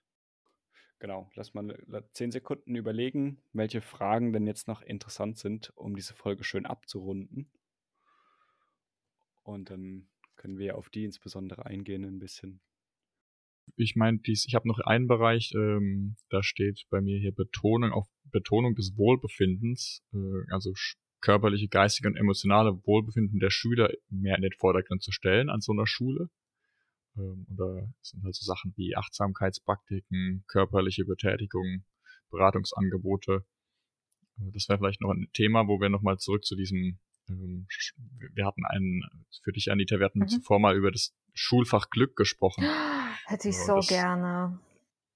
Genau, das, das, hätte ich nämlich auch gern gehabt. Und Oder psychische Gesundheit. Das ist etwas, was, was mhm. überhaupt nicht angeboten wird und, und so wichtig ist heutzutage, weil wir uns jetzt auch in dem Moment in der, in der Geschichte befinden, wo von überall so Krisen zu, zu betrachten sind. Ähm, ja, ich finde, ja. ich finde mentale Ausgeglichenheit wäre auf jeden Fall ein interessantes Fach in der Schule. Ja, das muss man ja auch erstmal äh, oder sollte man eigentlich auch lernen, schon am besten früh äh, damit umzugehen, mit diesen ganzen unterschiedlichen Eindrücken und mit der mentalen, psychischen Gesundheit, sich da irgendwie reflektieren zu können. Genau, ich habe äh, mal einen TED-Talk gesehen und die Idee dahinter war, dass wir den Kindern beibringen, dass man ähm, sich dreimal am Tag Zähne putzen soll, dass wenn man äh, was draußen angefasst hat, dass man sich die Hände wäscht. Ähm, aber man lehrt äh, oder bringt den Kindern nicht bei, wie man zum Beispiel mit mit äh, Leistungsdruck oder ähm, oder dem Angst vom Versagen ähm, umzugehen. Ja, die lernen eigentlich nur, dass man nicht scheitern darf oder nicht versagen soll. Genau, weil das Scheitern mit mit einer gewissen Note bewertet wird oder sich in einer Note widerspiegelt. Mhm. Ja, und dann sind die Lehrer nicht zufrieden, dann sind die Eltern nicht zufrieden. Äh, ja, das, das äh, hat so seine Konsequenzen und zieht sie so durch, durch das ganze Leben durch. Oder alle Lebensbereiche, besser gesagt. Das Schulfach Glück sollte dann auf jeden Fall auf den Lehrplan. Okay, und welche Inhalte würden, würden da behandelt? Hier der Herr Fritz Schubert, das ist der, ich nenne, nenne ihn mal Initiator eines Pilotprojektes, das gerade in Baden-Württemberg stattfindet.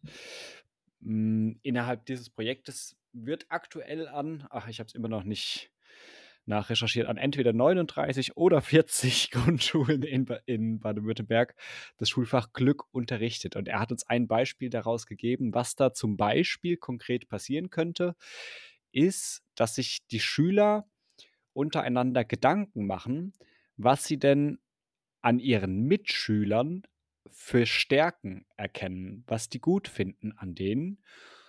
Und wenn sie das gemacht haben, dann laufen sie anschließend aneinander vorbei, wild durcheinander im Raum und sagen sich diese Sachen ins Ohr.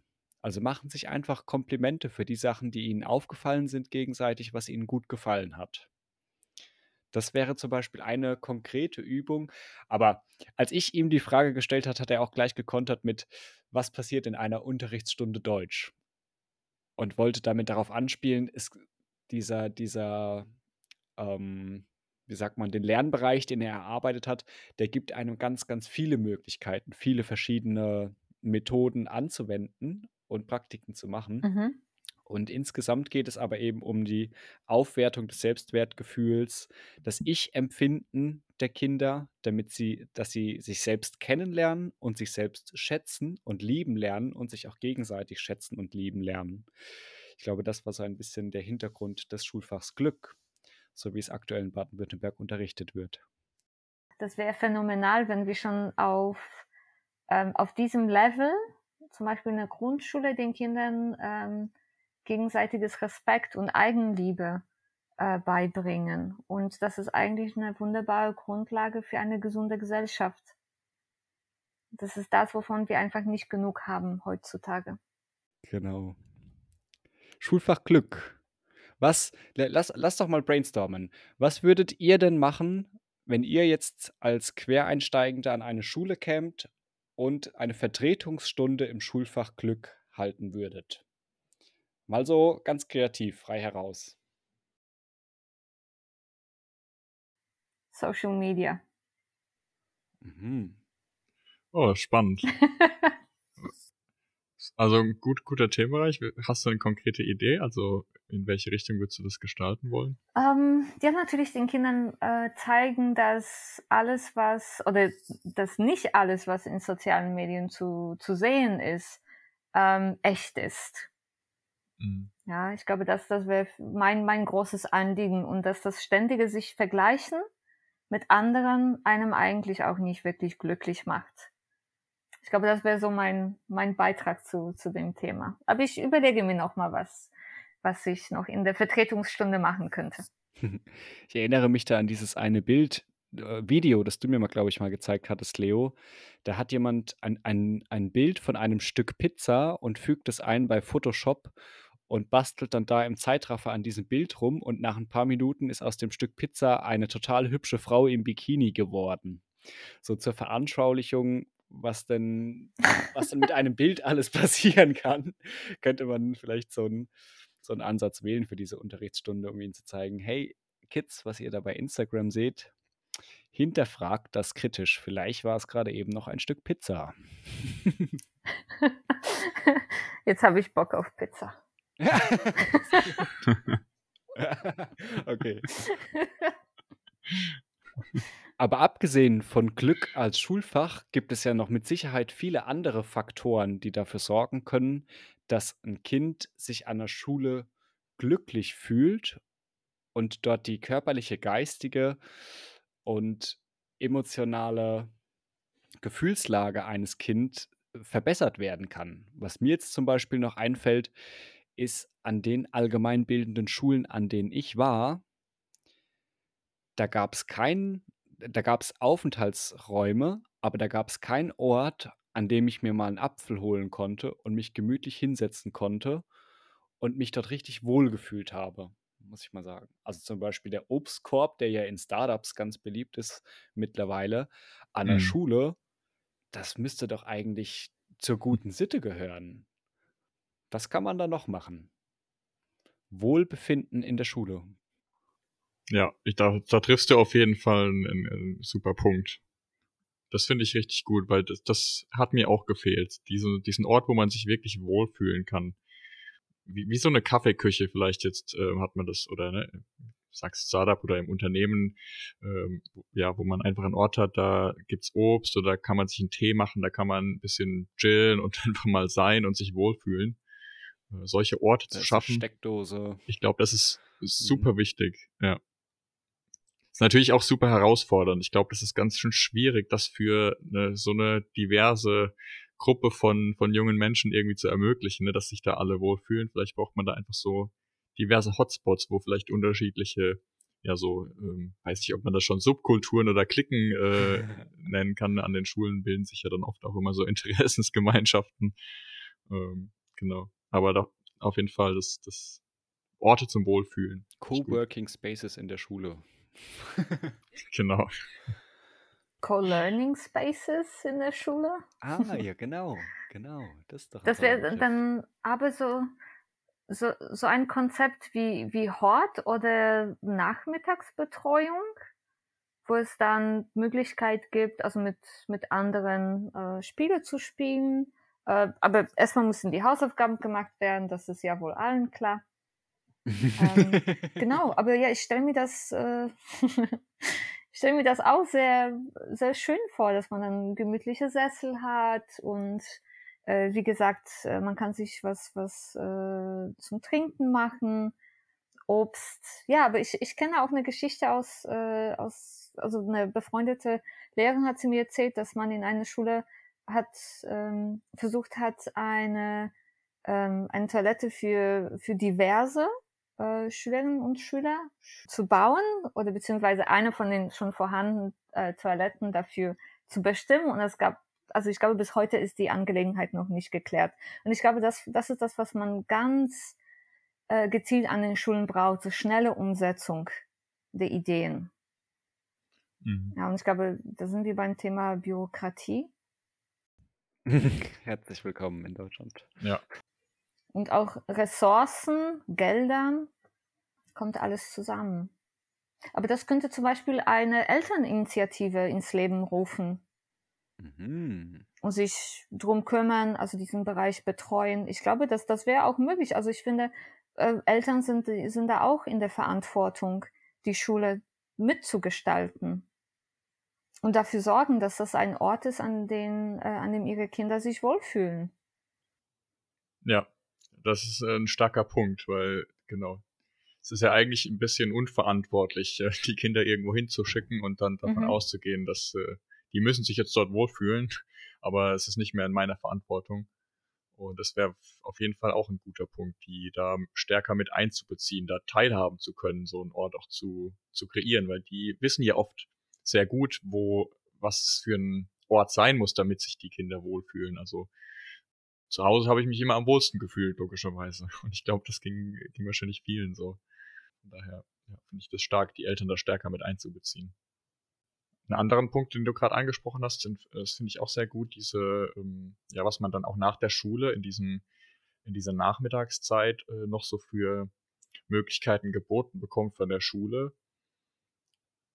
Es hat für mich nämlich auch ein, ein gehört auch eigentlich zu diesem Aspekt, dass, dass ähm, so ein Ort zu schaffen, wo man sich wohlfühlt, weil ich glaube, dass halt an Schulen diese so ein Ort zu schaffen, an dem man lernen kann, an dem man neue Dinge lernt, äh, noch viel weiter hinaus äh, gehen kann über dieses allgemeinbildende Schulwissen. Und äh, ich glaube, wenn man da Orte schaffen würde, wo man vielleicht eine Werkstatt hat, wo man vielleicht lernen kann, mit Holz zu arbeiten oder vielleicht ähm, ein spannendes Chemielabor, wo man, wo man lernen kann, irgendwelche Drinks zusammen zu punchen. Ich weiß auch nicht genau, aber einfach so eine, einen Ort zu schaffen, wo man vielleicht auch nach der Schule eben sich gerne aufhält, weil man dort halt eben Möglichkeiten und Ressourcen hat, sich zu beschäftigen mit Dingen, die einen begeistern. Ich glaube, das äh, würde für mich auch diesen, diesen Ort vielleicht schaffen, mich dort äh, eher wohl zu fühlen. Ja, wenn ich da eben Zugriff habe und also ja, Möglichkeiten schaffe, mich zu beschäftigen, mich zu selbst zu beschäftigen oder mit Freunden eben das quasi ein ganzheitlicherer Ort wird, wo es eben nicht nur darum geht, die ersten sechs Stunden am Tag ähm, mich mit dem Frontalunterricht zu beschäftigen, sondern auch darüber hinaus äh, mich dort einfach gern aufhalte, weil mir dort eben Möglichkeiten geschaffen werden, ähm, das zu tun, was mich begeistert. Oder dass man so mit praktisches Wissen dort erlernt, wie zum Beispiel ähm, ich kann mein, mein Fahrrad nicht reparieren. Das habe ich, das hab ich nie gelernt. Weder die Schule noch meine mhm. Eltern haben, haben mir das beigebracht. Aber das ist etwas, oder zum Beispiel, äh, ich würde mich sehr gerne also mehr mit, mit Holz beschäftigen, vielleicht, vielleicht was bauen. Zu Hause habe ich nicht die, die Werkzeuge, äh, ich habe keinen Platz, ich habe nicht die Materialien, aber vielleicht in der Schule wäre, wäre sowas, sowas möglich. Was viele ähm, Schülerinnen beklagen, ist, dass dieses praktische Wissen, das man vielleicht für, für das Leben benötigt, ähm, an der Schule fehlt. Ja. Jetzt ist die Frage, ist wirklich die Schule ein Ort, an dem solches Wissen vermittelt werden muss oder sollte?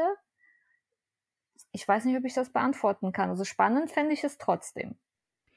Also ich habe mich da in den Let mir da in den letzten Tagen eine bestimmte Vorstellung ähm, entwickelt, die aber noch nicht sehr konkret ist. Und vielleicht könnt ihr dazu jetzt mal einen tollen Input geben, wie ihr euch das vorstellen könntet. Und zwar aus dem Gedanken heraus, da hatte ich letzte Woche drüber gesprochen. Ich hatte als Kind und als Jugendlicher super viele Interessen und wollte sehr, sehr viel lernen. Und ich konnte diese Interessen aber nicht mit in die Schule bringen. Und deswegen war die Zeit, in der ich in der Schule war, für mich Zeitverschwendung, weil ich sie nicht mit meinen Interessen füllen konnte. Jetzt habe ich mir überlegt, wäre es doch eigentlich super schön, wenn es eine Stelle an der Schule gäbe oder ob das eine Stelle oder ein Format ist. Vielleicht habt ihr da eine, kon eine konkretere Vorstellung, wo ich als Schüler einfach hingehen kann mit dem Willen, etwas zu lernen. Und genau das, was ich lernen möchte, kann ich dort lernen. Vielleicht gibt es einen Lehrer dafür, vielleicht kriege ich einfach nur Sachen zur Verfügung gestellt. Aber es geht darum, dass ich mein Interesse als Schüler mitbringen kann für ein bestimmtes Thema, wie zum Beispiel mein Fahrrad zu reparieren oder Holz zu verarbeiten oder zu kochen oder Algebra oder englische Grammatik, was auch immer das sein mag. Und ich kriege dort einen Raum geboten und die Möglichkeit, dass ich mir das dort aneignen kann in der Schule. Was denkt ihr darüber? Ja, ich, ich will das haben. also ich, ich bin da absolut großer Fan von, weil ich finde, das ist ja genau das, was du, was ich mir vorstellen würde, wie auch so eine Schule gut funktioniert, wenn ich das halt eben als Ort sehe, wo ich auch freiwillig gerne hingehe, weil ich weiß, da wird mir was geboten, da habe ich eben Möglichkeiten, da kann ich zugreifen auf Ressourcen, auf Werkzeuge, auf Materialien, auf Wissen. Da finde ich all diese Dinge und dann wird es eben mehr wie, wie eine Pflichtveranstaltung, dann wird es eben zum Ort, wo ich, wo ich mich wohlfühle, wo ich weiß, okay, ich, ich bin da gerne und halte mich da gerne auf, weil ich da was lerne und dann wird das, so stelle ich mir das natürlich vor, dann wird das Lernen eben zu etwas Schönem. Dann ist es nicht mehr, okay, ich muss jetzt in die Schule und muss da wieder lernen, sondern dann ähm, kann ich mir vorstellen, dass man dann schon früher vielleicht sich auch ja mit diesem Konzept auseinandersetzt, dass es ja ein Privileg ist oder was Tolles und äh, was Schönes ist, neue Dinge zu lernen und es eben keine Pflichtveranstaltung, die ich, die ich da nur mache, weil es eben eine Schulpflicht gibt und ich irgendwie da so schnell wie möglich durchkommen will, sondern ja, ein Ort, ein Ort ist zum, zum Wohlfühlen und wo ich mich gerne aufhalte. Und es wird auch personalisiert. Das heißt, es, ich kann Wünsche mitbringen und vielleicht andere ähm, anderen auch begegnen, die sich für das gleiche Thema begeistern. Ja, und das, das schafft so, so ein Gemeinschaftsgefühl. für die Elternsprecherinnen dieses Landes, die diesen Podcast hören, wie könnte man das konkret umsetzen? Muss ich da einen Verein aus Eltern gründen, die diesen Raum betreuen? Oder habt ihr vielleicht eine andere Vorstellung, wie man das einbauen kann in, in bestehende Schulkonzepte?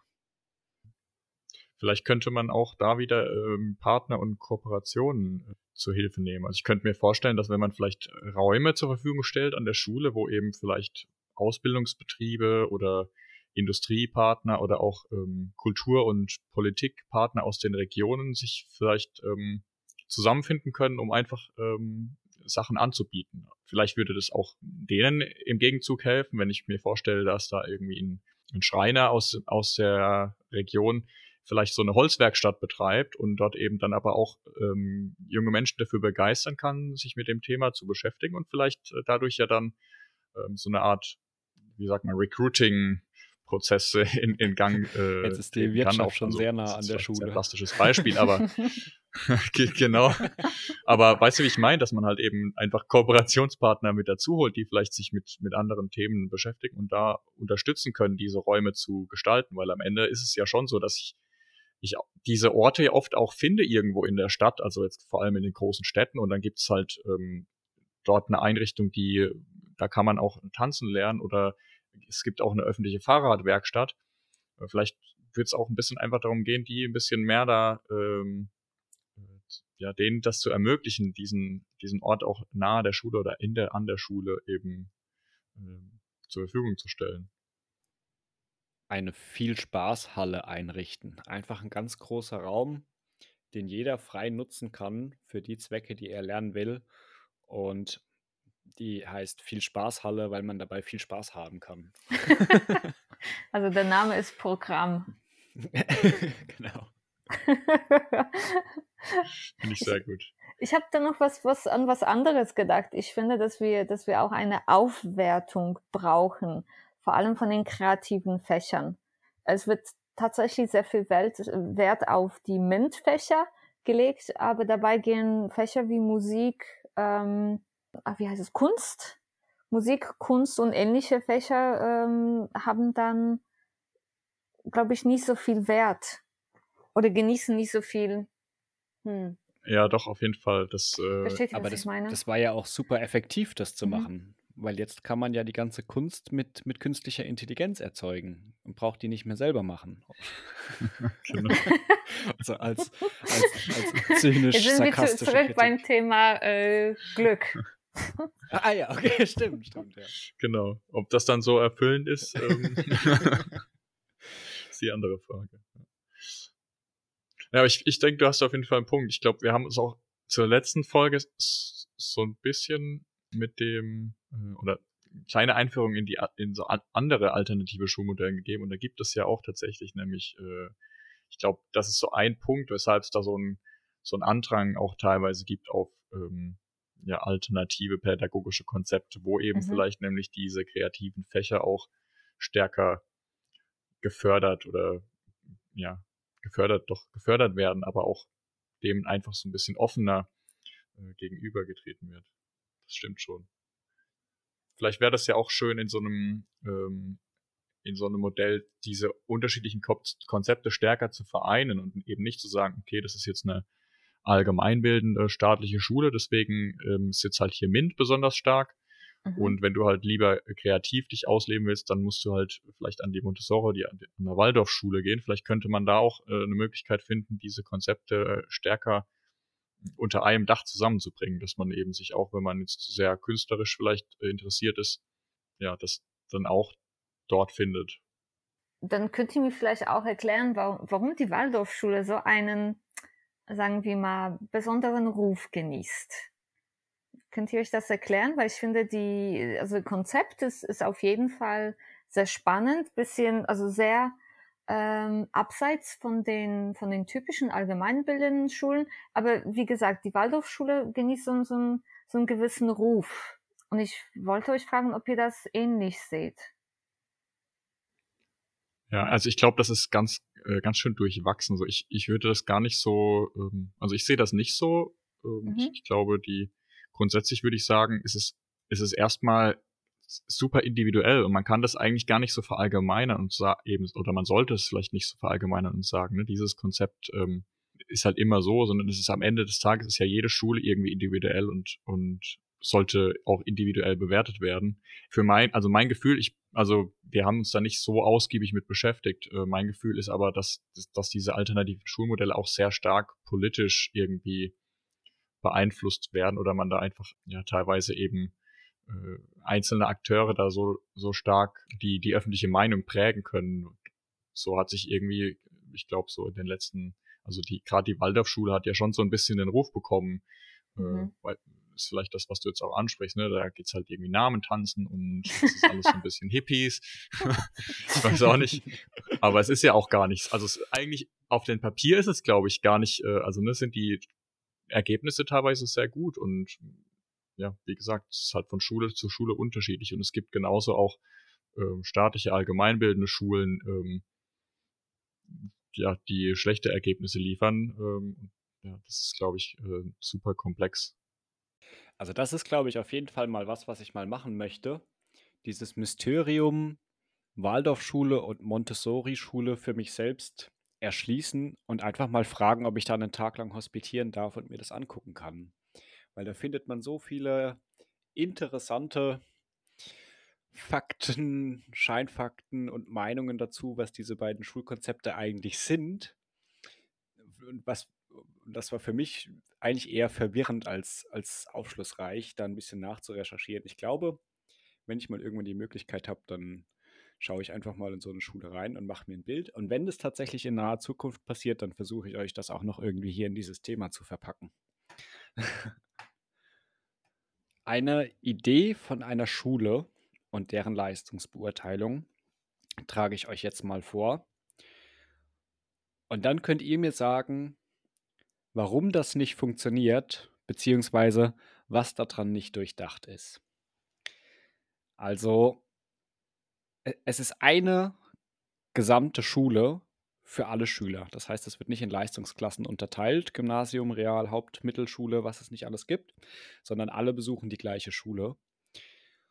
Und niemand erhält da quantitative Noten von 1 bis 6 sondern es gibt, in Deutschland ist das in der, in der Grundschule, in den ersten beiden Klassen so, da kriegt man ein Zeugnis, wo der Lehrer einen kleinen Text schreiben muss über den Schüler, über seine Stärken, Schwächen, seine Persönlichkeit. Und das ist das einzige Zeugnis, das jeder Schüler pflichtgemäß kriegt. Und jetzt gibt es da einfach nur Unterricht in allgemeinbildenden Fächern, wie wir den kennen, mit so einem qualitativen Zeugnis, für alle zusammen gleichermaßen. Und zwar 13 hm, Jahre lang oder 12 oder 15, das könnt ihr euch raussuchen. Und darüber hinaus gibt es Wahlkurse.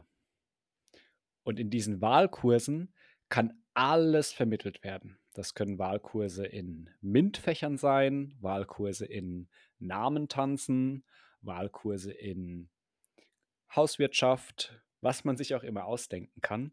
Und diese Wahlkurse werden benotet und darauf gibt es eine richtige, Leis richtige Leistungsbeurteilung. Darauf gibt es eben eine Note, mit der man nachweisen kann, ah, ich habe diese und diese Leistung erbracht und diese eben nicht, die dann im besten Falle auch noch ähm, in einer, also gemeinsam mit den Schülern erarbeitet wurde, wie diese Note geprüft wird, so wie der Leo das vorhin angesprochen hatte.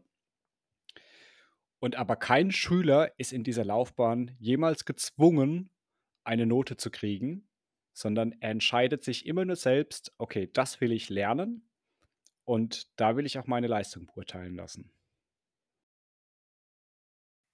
Okay, also für mich klingt es sehr, sehr spannend. Also es klang sehr spannend bis zu dem Moment, als du Leistung in den Wahlfächern erwähnt hast.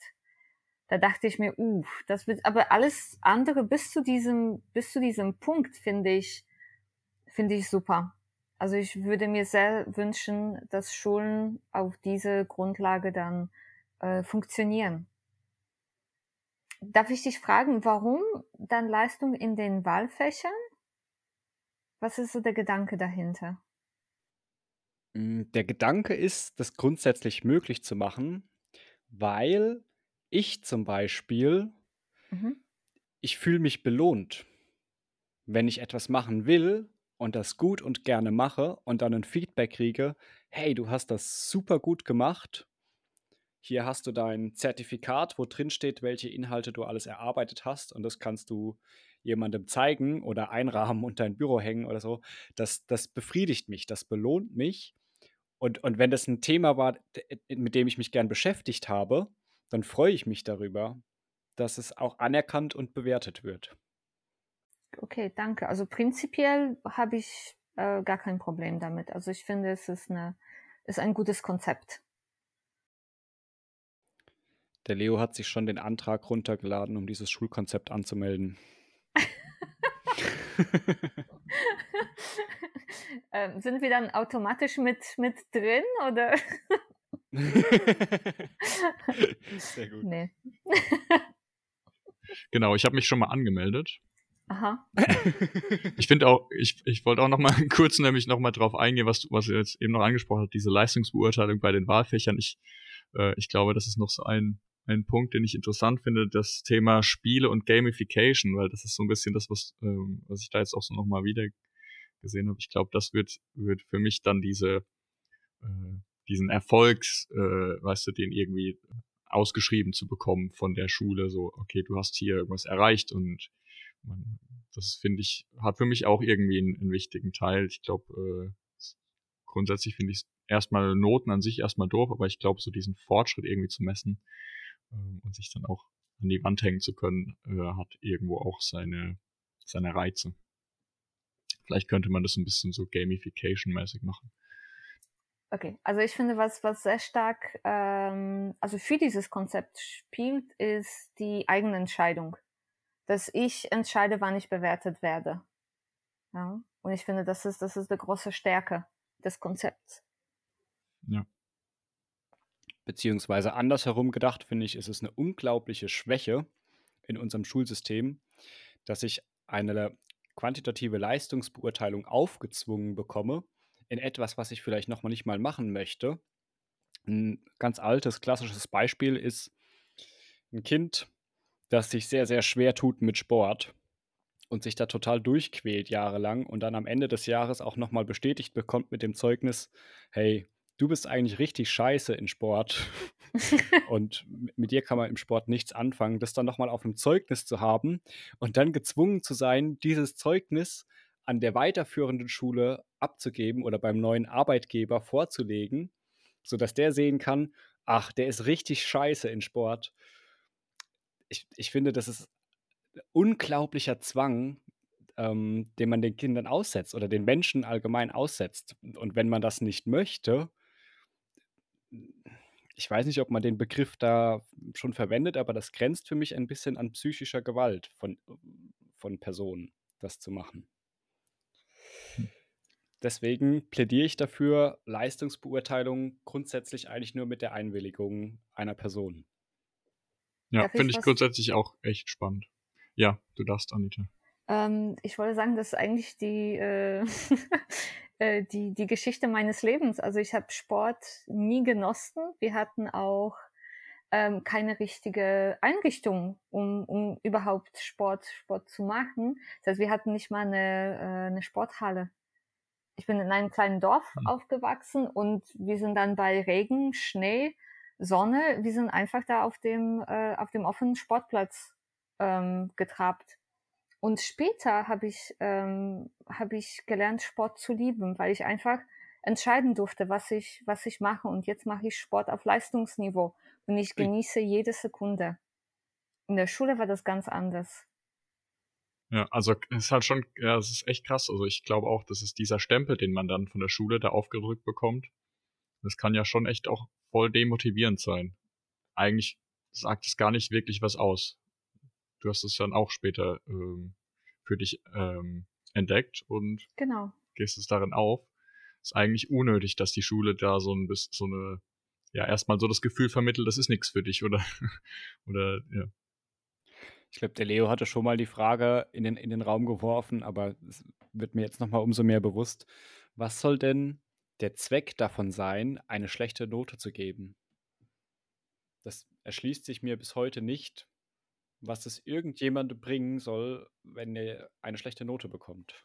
Ich glaube, ich kann das aus der Perspektive der Lehrkraft ähm, ein bisschen zugänglicher machen. Ich glaube, schlechte Noten vergibt man, um den Schüler, den Schülerinnen zu signalisieren, dass sie in gewissen Bereichen noch ähm, keine gute Leistung erbracht haben. Und ich glaube, äh, Lehrkräfte möchten damit signalisieren, du musst besser werden, was aber die schlechte Note bei einem ähm, bei einem äh, Lernen bewirkt, ist, äh, diese Note zieht die Person massiv nach unten.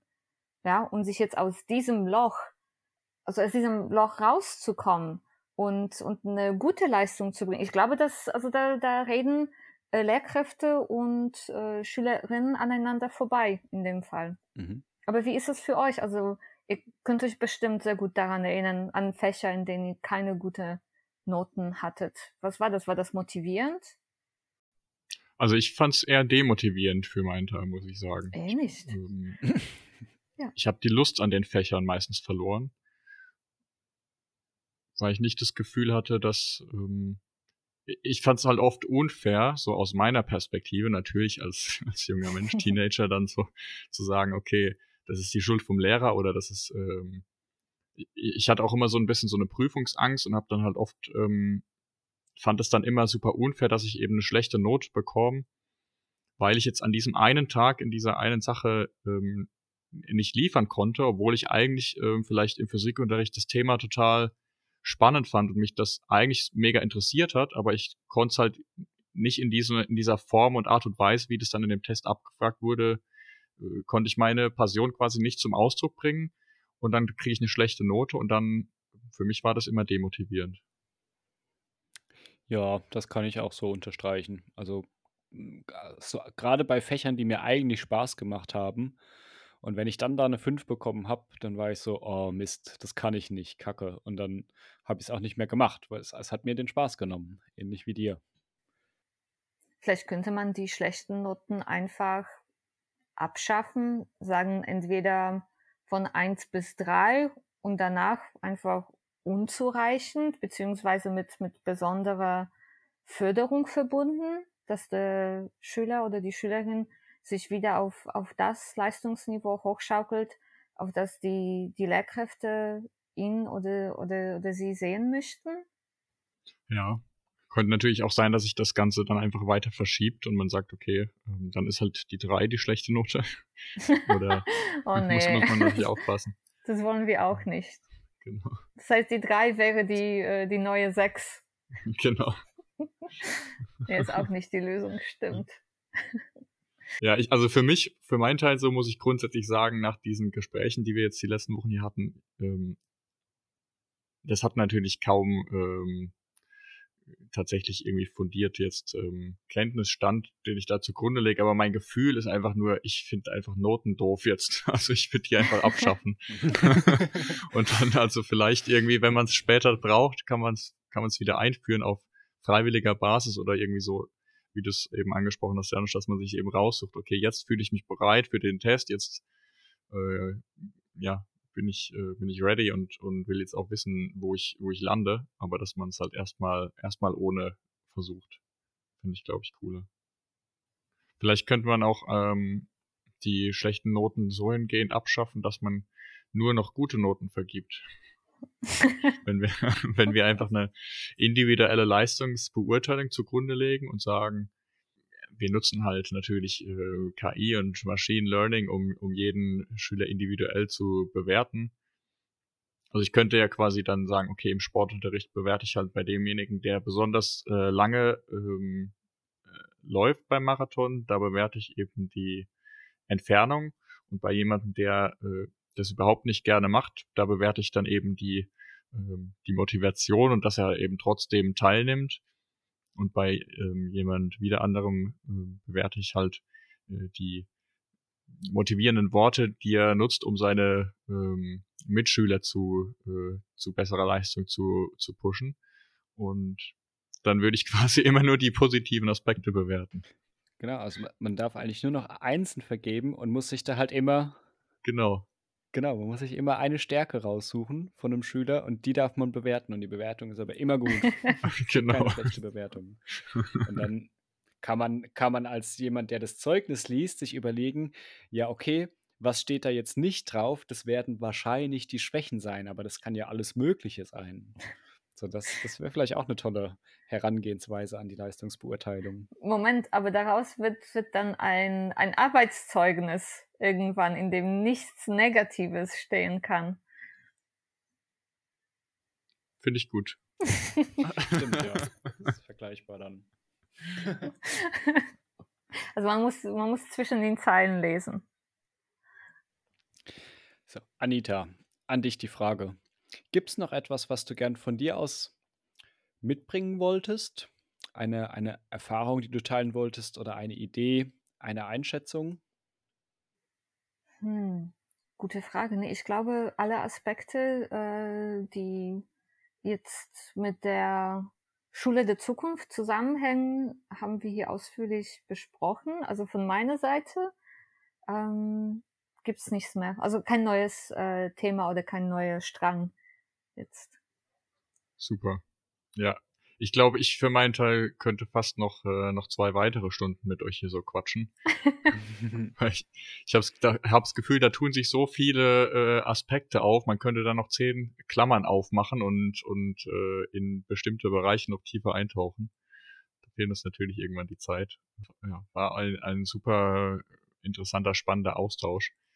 Und ich fand es äh, total schön, mal so ein bisschen deine Sicht der Dinge da auch äh, zu bekommen, Anita, so aus dem, mhm. als, als Insider quasi, als Experte, äh, wo schon auch irgendwie viel mit sich mit dem Bereich in der Bildung beschäftigt hat. Mhm, auf jeden Fall ganz cool, da immer noch mal so ein paar Dinge aus deiner Perspektive geschildert zu bekommen. Ja, Vielen Dank muss, dafür. Äh, sehr gerne. Äh, danke auch an, an euch und ich muss sagen, die, äh, die Zeit ging rasant vorbei. Stimmt, das ging mir auch so. Als ich gerade auf die Uhr geschaut habe, bin ich fast ein bisschen erschrocken. Eine Sache habe ich allerdings noch. Wir haben ja auch noch ein paar Minuten auf dem Ticker, mhm. die ich euch erzählen wollte. Und zwar gestern in der Schule fragte die Lehrerin Fritzchen, Fritzchen, was glaubst du, wie leben, ähm, wie leben lange Krokodile? Nee, wie war das? so rum war das. Also nochmal. Was denkst du, wie lange Krokodile leben. genau. Wie lange Krokodile leben. Fritzchen überlegt, runzelt die Stirn, als er auf einmal sagt, ich denke genauso wie kurze Krokodile.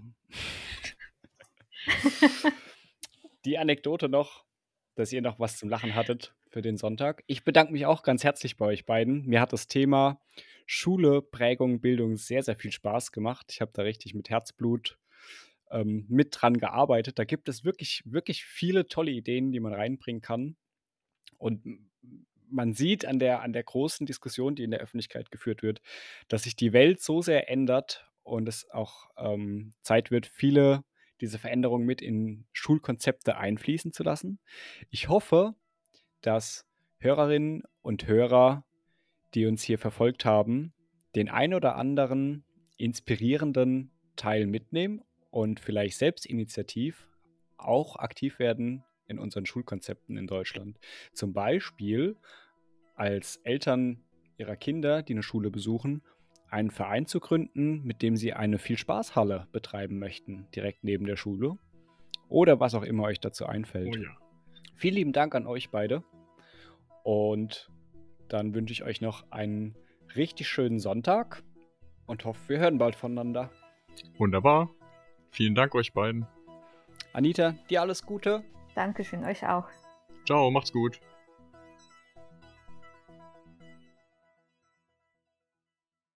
Tschüssli Müsli.